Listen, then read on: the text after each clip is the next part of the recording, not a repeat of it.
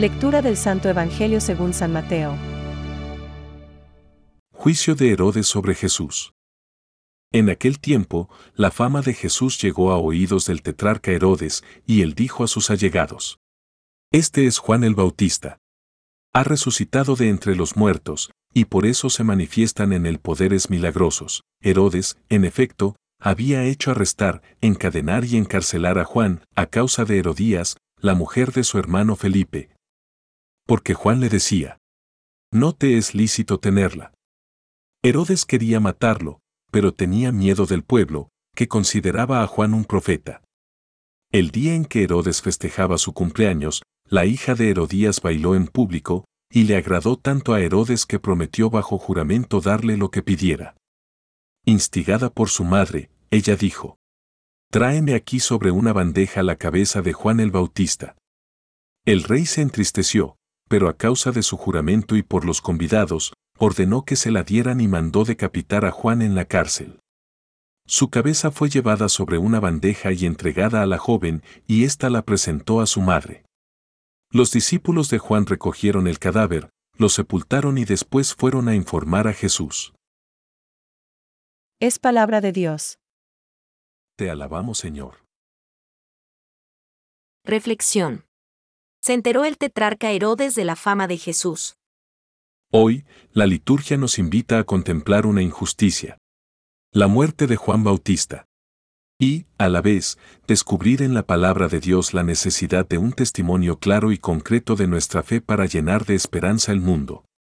Os invito a centrar nuestra reflexión en el personaje del tetrarca Herodes. Realmente, para nosotros, es un contratestigo pero nos ayudará a destacar algunos aspectos importantes para nuestro testimonio de fe en medio del mundo. Se enteró el tetrarca Herodes de la fama de Jesús.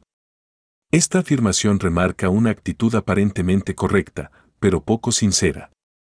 Es la realidad que hoy podemos encontrar en muchas personas y, quizás también en nosotros. Mucha gente ha oído hablar de Jesús, pero, ¿quién es Él realmente? ¿Qué implicación personal nos une a Él? En primer lugar, es necesario dar una respuesta correcta. La del tetrarca Herodes no pasa de ser una vaga información. Ese es Juan el Bautista. Él ha resucitado de entre los muertos. De cierto que echamos en falta la afirmación de Pedro ante la pregunta de Jesús. ¿Y vosotros, quién decís que soy yo? Simón Pedro le respondió. Tú eres el Mesías, el Hijo del Dios vivo. Y esta afirmación no deja lugar para el miedo o la indiferencia, sino que abre la puerta a un testimonio fundamentado en el Evangelio de la Esperanza. Así lo definía San Juan Pablo II en su exhortación apostólica a la Iglesia en Europa. Con toda la Iglesia, invito a mis hermanos y hermanas en la fe a abrirse constante y confiadamente a Cristo y a dejarse renovar por Él, anunciando con el vigor de la paz y el amor a todas las personas de buena voluntad que, quien encuentra al Señor conoce la verdad, descubre la vida y reconoce el camino que conduce a ella. Que, hoy sábado, la Virgen María, la Madre de la Esperanza, nos ayude a descubrir realmente a Jesús y a dar un buen testimonio de Él a nuestros hermanos. Pensamientos para el Evangelio de hoy. San Juan Bautista dio su vida por Cristo, aunque no se le ordenó negar a Jesucristo. Solo se le ordenó callar la verdad. San Beda el Venerable.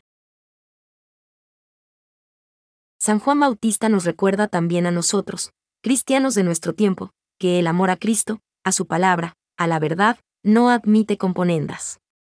La verdad es verdad, no hay componendas. Benedicto XVI.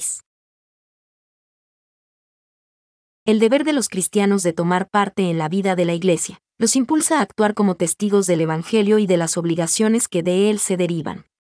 Este testimonio es transmisión de la fe en palabras y obras.